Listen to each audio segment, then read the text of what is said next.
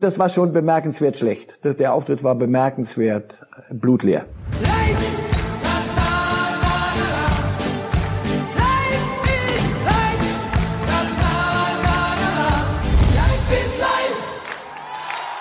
Herzlich willkommen zu einer neuen Folge von Reif ist live mit Marcel Reif heute aus München zugeschaltet.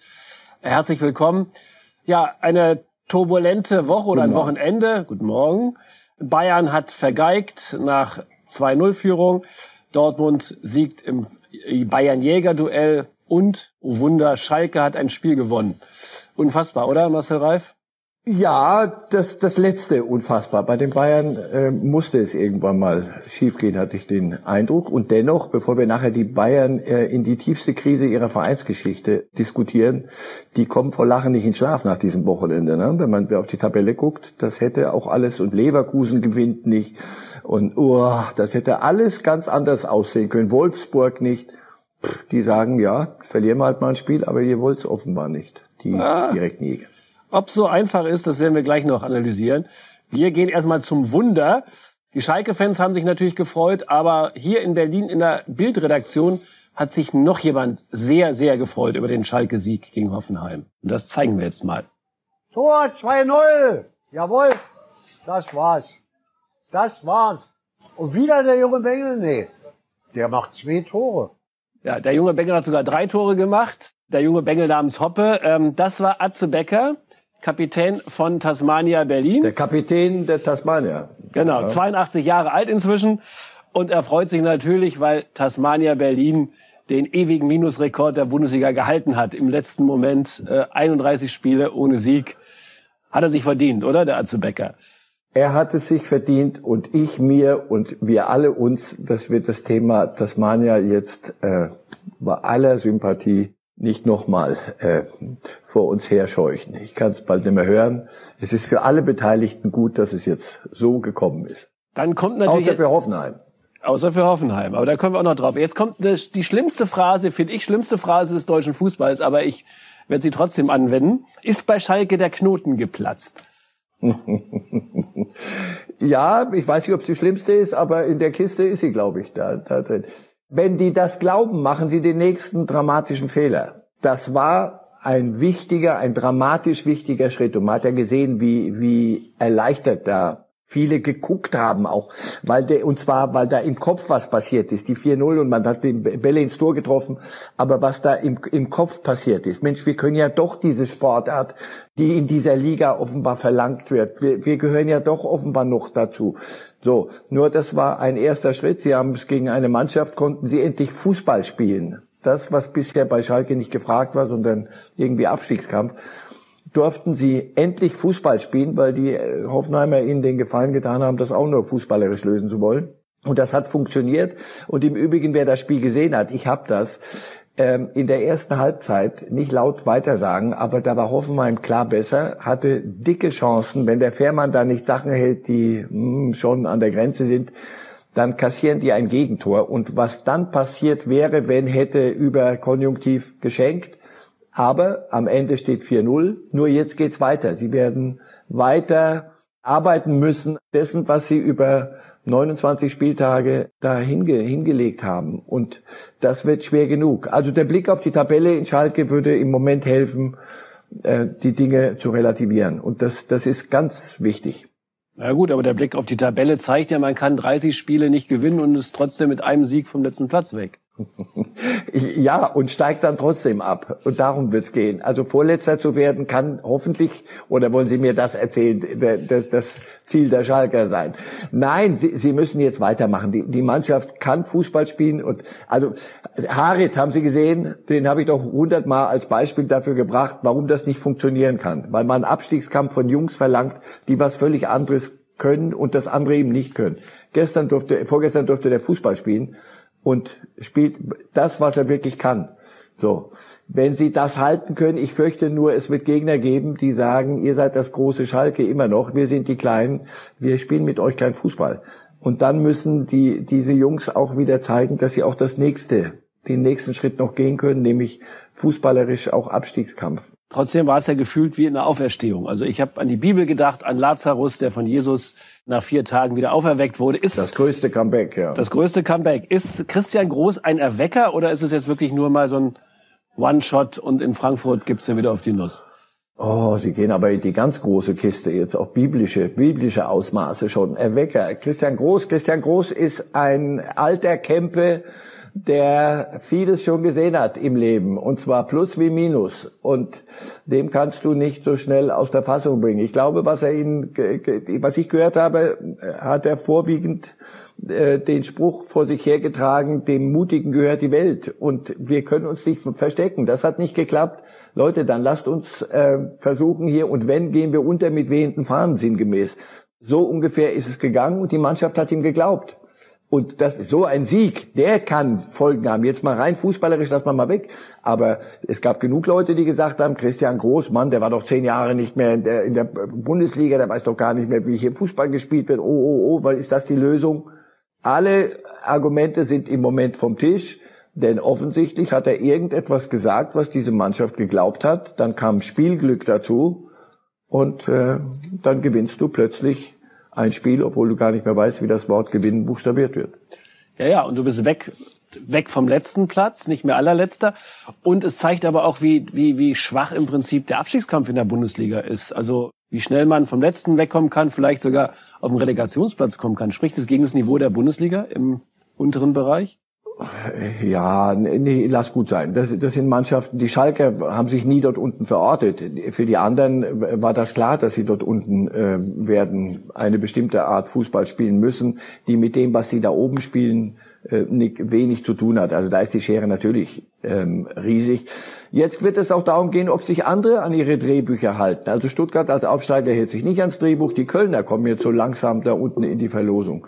Ja, das wird noch spannend. Das ist eine eigene Meisterschaft, die da unten passiert.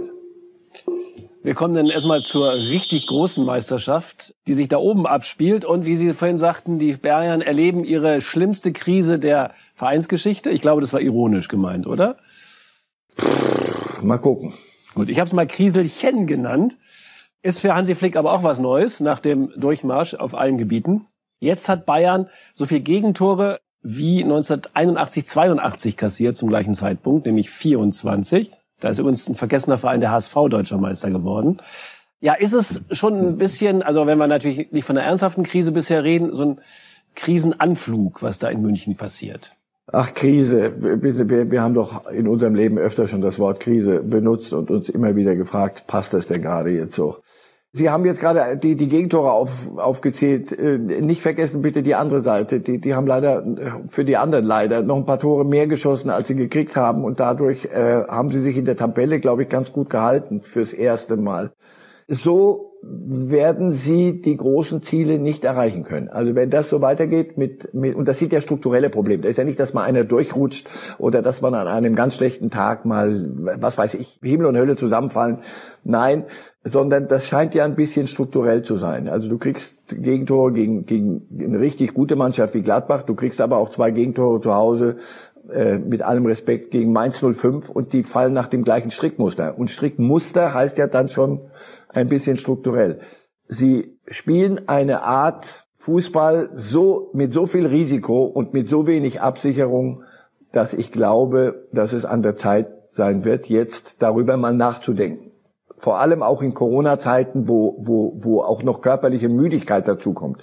Also wo, wo nicht nur im Kopf und im Kopf auch es auch anstrengend wird. Und dann so diese Art Fußball zu spielen, hopp oder top, wird im Februar, März, ich behaupte ja, dann beginnt ja für die Bayern erst die Saison richtig, wenn es dann gegen die großen Gegner kommt, wirklich die richtig großen Champions League etc. Dann können wir dann wieder über Kriselchen und vielleicht das Chen auch mal weglassen, wenn das so weitergehen sollte. Aber wenn Sie sagen strukturelles Problem und Hop oder Top oder Harakiri könnte man auch sagen.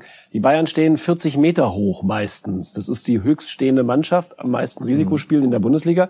Fordern Sie Hansi Flick jetzt auf, 20 Meter zurückzugehen? Ich fordere Hansi Flick zu gar. Hansi Flick ist Trippelsieger. Da fordert nie, den fordert niemand auf. Nein, aber er, er wird sich das doch auch fragen. Sie denken zu wenig auf Absicherung. Ähm, es sind auch einige nicht nicht in Topform. Es sind einige auch müde. Ich habe es gerade gesagt. Die die Taktung der Spiele kommt alles zusammen. Und dann finde ich, also als, als vornehmer Fremder aus der, aus der großen Distanz und als Laie im Vergleich zu Flick, sage ich, sag mal, müsstet ihr da nicht vielleicht zehn Meter das Ganze zurück und im Kopf auch zehn Meter zurück. Mal staffeln, mal die Innenverteidiger auch mal eindrücken, mal helfen. Es kann nicht sein, dass ein Ball jedes Mal durch die, die berühmte Schnittstelle durchrutscht und wenn dann Neuer nicht hält, kriegst du ein Gegentor. Ähm, Süle ist, ist offenbar nicht so fit. Der, ich hatte Aktien bei allen drei Gegentoren. Aber Süle ist der, der Innenverteidiger. Alaba hat auch schon äh, souveräner gespielt so, jetzt hast du also die Spieler, die das, was man eigentlich spielen möchte, mit so viel Risiko gerade nicht ähm, so nach hinten absichern können, dann möglicherweise würde es sich, aber bitte Hansi Flick, ich gebe keine Ratschläge, damit das ganz klar ist, weil ich morgen nicht lesen möchte, Reif, Reif fordert Flick Bayern zurück. Fordert, jawohl. Aber David Alaba haben Sie gerade selbst erwähnt, der ist, hat man den Eindruck, seit ähm, die Vertragsgeschichte mit Bayern zu Ende gegangen ist, die Vertragsgespräche auch ein bisschen neben der Kappe. Haben Sie auch den Eindruck? Macht Ihnen das ein bisschen kirre? Ob das direkt damit zusammenhängt, weiß ich nicht. Das wäre jetzt viel Psychologie aus der Küche raus. Aber er spielt nicht so, und jetzt sage ich es mal böse, dass sich die Bayern fürchterlich äh, in den Schlaf weinen müssen, wenn er dann doch geht, wovon wir alle ausgehen müssen. Er hat schon souveräner gespielt als in ein paar Spielen jetzt schon. Also nicht nur ein Spieler kann man ja, du, du hat jeder mal einen schlechten Tag. Aber ähm, das finde ich auch, ja. Äh, seid gut, wenn Sie mögen. Es, es mag da kann, kann. Es fällt zumindest in die Zeit, wo dieses Wechseln wohin und wie viel und äh, Angebot hin zurück. Das mag mag durchaus ein Spieler unkonzentrierter machen. Denn da ist viel Unkonzentration dabei, hatte ich den Eindruck bei Alaba. Wird denn Alaba mit solchen Leistungen, wenn die jetzt auch noch weitergehen sollten, äh, ein Problem haben, überhaupt einen Top-Club zu seinen Konditionen zu finden, die ja nicht von Pappe sind? Nein, bitte lassen Sie uns beide ganz entspannt weiter unsere Wege gehen. Alaba wird bei Real Madrid landen für sehr, sehr viel Geld, äh, das er dort verdient. Und alles wird gut sein. Und die Bayern müssen sich was anderes überlegen. Gut.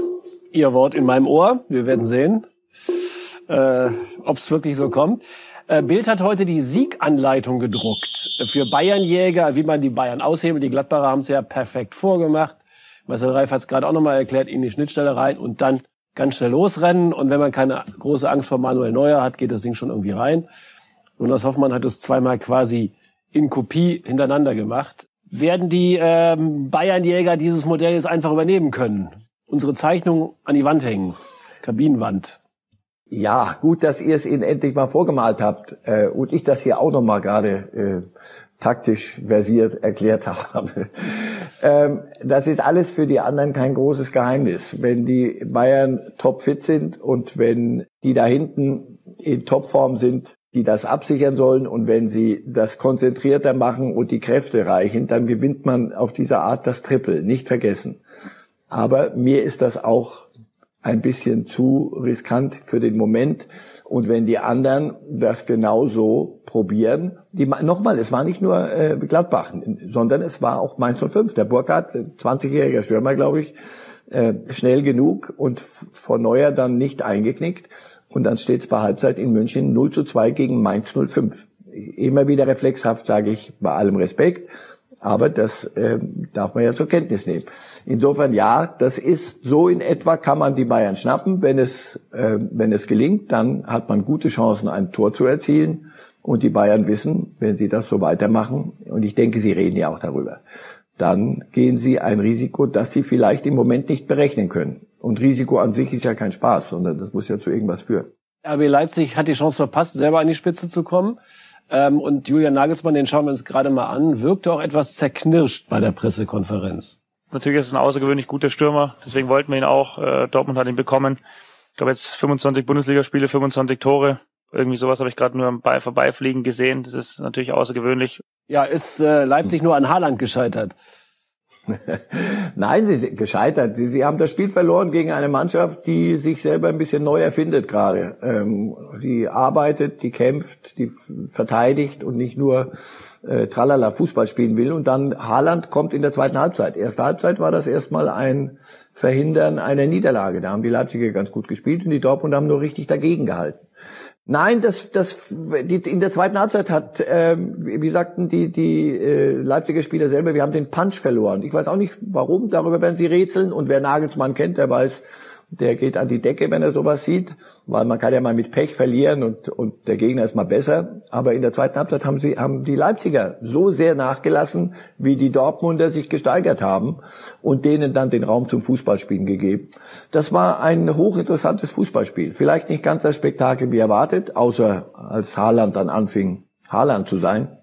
Aber ansonsten, das sind zwei, die würde ich beide noch nicht abschreiben. Julian Nagelsmann hat sich hinterher auch entschuldigt für einen Satz, den er im Vorfeld des Spiels gesagt hat. Da hat er nämlich gesagt, er habe den Sieg gegen den BVB eingeplant. Das war ziemlich dicke Lippe. Ist sowas ein Anfängerfehler eines Trainers? Ah, der ist doch noch jung. Das ist doch herrlich. Das, das, das er, der, der sich nie groß verstellt. Ich mag das. Wir, wir benutzen sehr schnell das Wort authentisch immer. Also Nagelsmann ist einer, der ist authentisch. Ja, der Satz, er hat ihn anders gemeint. Er hat dann auch erklärt, wie. Aber so sind die Zeiten. Wer wüsste das besser als ich, dass äh, es genügend Leute gibt, die dann meinen, etwas reinhören zu können Hör auf, das ist doch völlig okay. Man hätte sagen sollen, ich habe die Niederlage gegen Dortmund eingepreist. Nein, aber natürlich mag es sogar den Dortmundern geholfen haben, die sagen, ja, dann wollen wir doch mal gucken, ob du dich da nicht verrechnet hast, junger Freund. Und so sind sie auch aufgetreten. Aber ähm, die, das, dieses Spiel hat Leipzig nicht verloren, weil Nagelsmann diesen Satz gesagt hat. Was wird wohl äh, Lucien Favre gedacht haben? Denkt er sich vielleicht, verdammte Hacke, wenn sich der Haaland nicht verletzt hätte, dann äh, wäre ich vielleicht immer noch BVB-Trainer? Weil genau in der Zeit fing ja dieses Kriseln und der Favre-Rauswurf an. Ja, aber da ist Favre zu klug und zu lange im Geschäft, um nicht zu wissen, dass da vieles dann schon nicht mehr stimmte. Das war nicht nur, weil Haaland nicht, nicht mitgemacht hat, sondern erinnern wir uns an die Äußerung von, von Reus und, und Hummels. Zwischen Mannschaft und Trainer. Man hat sich, wir haben vorhin über Groß geredet, wie die Schalker Mannschaft ihm offenbar etwas geglaubt hat. Ähm, ich hatte das Gefühl, man glaubt einander nicht mehr so richtig aber wir karten jetzt nach, aber komm, lass uns in zwei Sätzen schnell machen. Fabre hat dieser Mannschaft nicht zugetraut, so Fußball zu spielen und es ist auch nicht seine Art, mal einfach die Bälle auch mal wegzuknallen und, und mal nur dagegen zu halten und nicht nur spielerisch alles zu lösen. Er wollte es immer anders und die Mannschaft hat gesagt, so können wir nicht bestehen. Man hat einander nicht mehr geglaubt, die Trennung war völlig okay. Ähm, Terzic würde ich jetzt nicht alles zugute halten, was jetzt in diesen letzten zwei Spielen passiert ist, seit er da ist. Aber ich will ihm auch nichts wegreden. Insofern, man wird gucken müssen, wenn sie das halten können. Nicht vergessen, sie haben gespielt gegen Wolfsburg und gewonnen, direkter Konkurrent, und in Leipzig, direkter Konkurrent. Sie haben bisher richtig verballert gegen Augsburg, Köln, Union. Stuttgart, Mannschaften, die ja, Mannschaften, die eigentlich nicht ähm, ihre direkte Konkurrenz da oben sind. Jetzt wollen wir mal gucken, wie sie sich dann in den Steppen der Liga äh, verhalten. Aber das war schon ein bemerkenswerter Schritt nach vorne. Sehen Sie da eine grundsätzliche Veränderung oder Verbesserung unter Terzic? Nochmal, wie gesagt, ich will ihm das nicht alles zuschreiben, aber ich will es ihm auch nicht wegreden. Die Mannschaft macht etwas, was sie bisher nicht gemacht hat, dagegenhalten und Arbeitssieg. Ein idiotisches Wort, ich kann sagen, das ist auch hässlich, aber der, das hat man bisher im, im Zusammenhang mit Dortmund, glaube ich, nicht verwendet, sondern das war entweder, boah, war das wieder toll, oder, sag mal, die haben verloren, die haben in Augsburg verloren, die haben, die haben 1-5 zu Hause gegen Stuttgart gekriegt, da, solche Dinge. Es war immer nur Hopp oder Top. Das, was sie jetzt machen, ist Erwachsenenfußball, den Hummels gefordert hat. Zumindest ist das der Schritt dahin. Dann gehen wir von dem Positivtrainer zu den Wackelkollegen. Sind Sie eigentlich enttäuscht von Sebastian Hoeneß? Ich meine, der ist gegen, gegen die Saison mit Hoffenheim mit einem 4-1 gegen Bayern gestartet und die Hoffenheimer trudeln langsam Richtung Ende, so Tabellenende. Ja, er benutzt das ja auch nicht als Ausrede, aber ich weiß wie elf äh, derer, die man sehr gut hätte einsetzen können, hatte er nicht zur Verfügung aus vielerlei Gründen, Verletzungen, Sperre äh, und, und Corona. Und dennoch, ja, das ist keine gute Entwicklung für einen jungen Trainer. Und auch da wird es wieder darum gehen, Glaubwürdigkeit in der Mannschaft. Erstmal von außen offenbar geheimnissen viele schon rein, dass, dass der Mäzen Hopp da von außen sagt, äh, so, da, mit dem können wir nicht weitermachen. Wird dementiert in Hoffenheim. Ist auch noch nicht die entscheidende Frage. Entscheidende Frage ist, wie reagiert die Mannschaft? Der Auftritt war in der ersten Halbzeit gut auf Schalke. Da hatten sie Chancen und haben, hätten das Spiel auch gewinnen können. Nicht vergessen bitte. Aber am Ende steht ein 0-4 und das bei einer Mannschaft, die bisher noch nie gewonnen hat. Das ähm, ist ein großes Aufrufezeichen an der falschen Stelle. Insofern ja, da wird jetzt sehr schnell etwas kommen müssen, weil ich glaube, dass sich sonst seine äh, Glaubwürdigkeit als so junger Trainer und das ist, dann wird's ein Nachteil. Also bei, bei Nagelsmann sagt man, der könnte auch mit, mit 15 hätte er die schon trainieren können, meint man ja. Aber hier, ja, er ist noch jung, seine erste große Profistation und dann läuft so, und zwar am Stück nicht gut, das ähm, könnte Probleme bringen. Glauben Sie eigentlich, ich meine, Sie kennen ja das Fußballgeschäft auch, dass äh, Onkel Uli und Papa Dieter mal bei Dietmar Hopp anrufen und sagen, komm, gib dem Jungen noch eine Chance? Oder glauben Sie, dass die nicht persönlich intervenieren? Sie beleidigen die Intelligenz von Dieter und von Uli Hoeneß und auch die von Hopp. Wenn so über ähm, eine entscheidende leitende Position in einem Club entschieden würde, mit so viel äh, familiärem Einflüstern von außen, dann wäre es ja noch schlimmer um den Profifußball bestellt, als wir manchmal dachten. Nein, nein, nein, das werden sie nicht tun und dem, da wird auch Hopp nichts dazu sagen. Natürlich, sein Name ist Plus und Minus. Das ist, das ist doch klar, wenn du mit so einem Namen irgendwo auftrittst, äh, dass das alles, sag mal, ist er nicht verwandt. Doch ist er. Ändert aber nichts. Das, was die Mannschaft dann abliefert, ist kein Höhnesfußball, sondern ist die TSG Hoffenheim und die muss ein bisschen mehr liefern, als sie jetzt tut. Im Moment fliegen sie unter ihren Möglichkeiten und dafür kann ich den Trainer, egal wie er heißt, nicht von seiner Verantwortung lossprechen. Gut, ich glaube ja schon, dass es da manchmal ein bisschen menschelt in der Bundesliga. Aber ja, soll es ja, aber so sehr menscheln, nein, komm. Gut.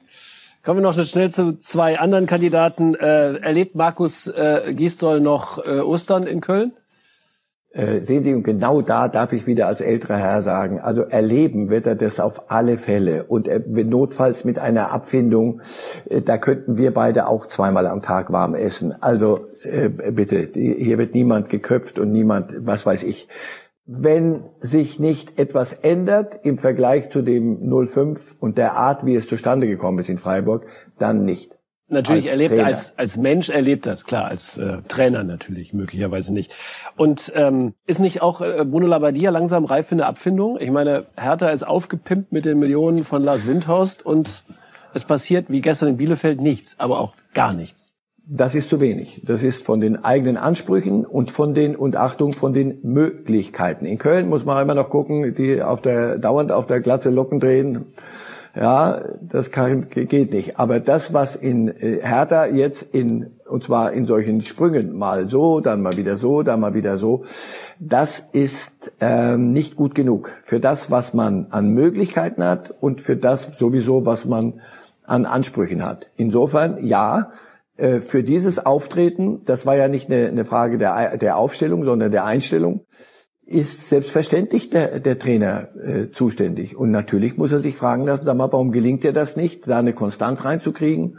Auf, niemand verlangt die Meisterschaft auf einem, sagen wir mal, durchschnittlich mittleren Niveau. Warum gelingt das nicht? Und wenn das nicht gelingt, äh, mit den Möglichkeiten, wird sich auch Bruno Labbadia die Frage gefallen lassen müssen. Überhaupt kein, überhaupt kein Thema. Naja, und Hertha hat mit Carsten Schmidt einen neuen äh, Chef der Geschäftsführung. Möglicherweise wird es dann so eine erste Personalentscheidung werden. Fragezeichen. Ja, leitende Angestellte, ja, leitende Angestellte sind dafür zuständig, dass der Laden läuft. Und wenn der Laden nicht läuft, fragt man selbstverständlich den leitenden Angestellten. Aber ich glaube, so weit sind sie noch nicht. Ähm, nur das war schon bemerkenswert schlecht. Der Auftritt war bemerkenswert blutleer. Für Leute, die eine gewisse Sympathie für Hertha haben, körperlich kaum zu ertragen, wenn man das mal so sagen darf. Ähm, es soll Menschen gegeben haben, die ich, geflohen sind. Ich leide mit Ihnen. Ja, danke schön. Gebe Vom, Ihnen mein Mitgefühl. Vielen Dank, tut mir sehr gut. Äh, und wir kommen gleich zu einem anderen Thema. Zum Glück, das haben wir mal der vergessene Torjäger überschrieben. Quizfrage, welcher deutsche Torjäger ist derzeit der erfolgreichste in den europäischen Top-Ligen? Ha. Das habe ich gestern zufällig, glaube ich, gelesen.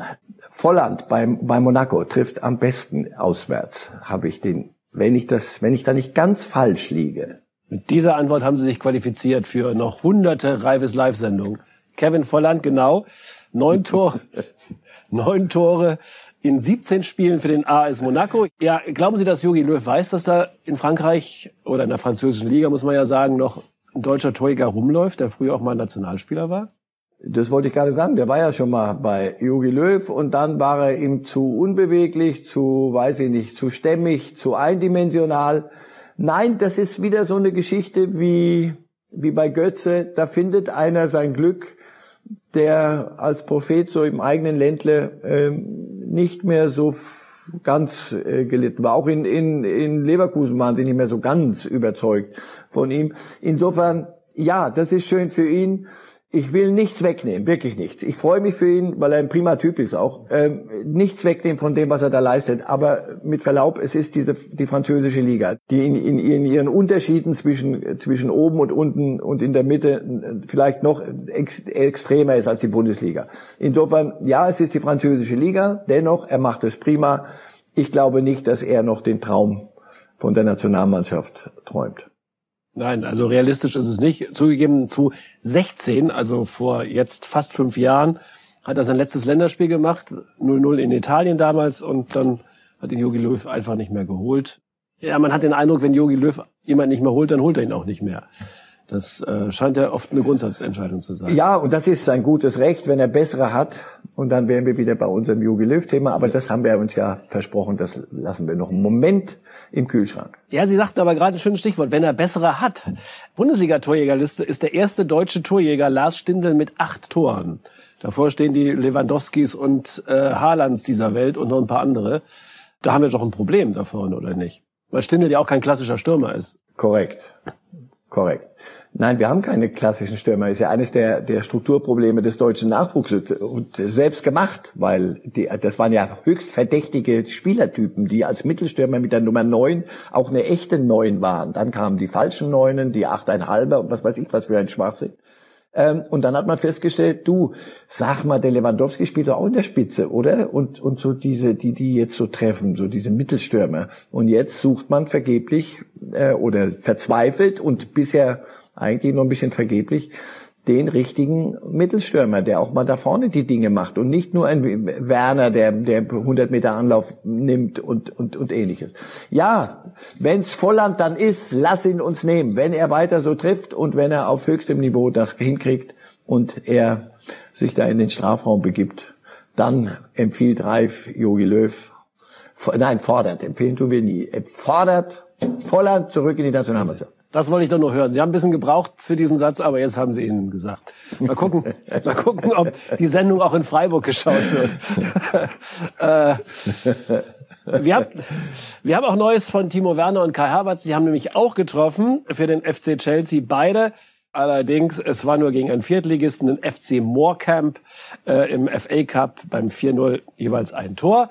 Eine andere Pokalsensation gab's oder eine echte Pokalsensation gab's in England. Da haute der Sechsligist FC Corley, den Wayne Rooney Club, Derby County einfach mal mit 2-0 raus. Ja, und das ist Pokal. Und das bitte nie vergessen. Und alle, die an dem, äh, an, an, an, auch bei uns am Pokal rumschrauben wollen und die Großen sollen erst sehr spät einsteigen, bitte Finger weg. Bitte einfach lasst es doch. Das ist die einzige Chance, dass sich die Kleinen und Großen noch treffen. Also, wunderschön. Und ja, das ist Pokal. Und bitte lasst ihn uns so. Das ist Pokal und den gibt's morgen und übermorgen auch in Deutschland. Wir haben die Nachholpokalspiele. Ähm, ja, erwarten Sie eine Sensation. Morgen spielt Leverkusen gegen Frankfurt. Was ist da Ihr Tipp? Da, da fehlt mir die Fantasie für eine Sensation. Wenn Frankfurt das gewinnt, haben sie im Pokal bestätigt, was sie in der Liga hingekriegt haben. Wenn Leverkusen gewinnt, zeigen sie, dass sie aus ihrer kleinen Krise wieder raus sind. Äh, das wird auf Augenhöhe eine prima Veranstaltung. Sehe ich mich schon sehr, sehr spät noch vor der Kiste sitzen mit Verlängerung. Gut, aber an die Sensation dachte ich auch erst beim zweiten Spiel am Mittwoch, nämlich FC Bayern gegen Holstein Kiel, den dritten der zweiten Liga. Wenn der Kiel-Trainer unseren Siegplan aufhängt in der Kabine, haben die Kieler dann eine Chance? Ich sage nur ein einziges Wort. Schnittstelle. Ja, was ist jetzt Ihr Tipp? Schnittstellenmäßig? 0 zu 3. Kiel gewinnt 3-0. Habe ich das so richtig verstanden? Spielt in München oder ja, spielt in Kiel? Ja, ne? ich bin, glaube ich, in München. Dann 3-0. Also Bayern gewinnt 3-0. Dann 3-0. Ja. Dann fürchte ich 3-0. Gut, ja. wir werden das alles überprüfen, das wissen Sie. Aber nachdem Sie Volland gewusst haben, kann auch kein falscher Tipp mehr Sie in Schwierigkeiten bringen. Das war's. Leider schon wieder, muss man sagen. Hat viel Spaß gemacht. Ähm, wir sind durch mit unseren Themen für heute. Vielen Dank, bis zum nächsten Mal. Bleiben Sie gesund und guter Dinge. Tschüss. Life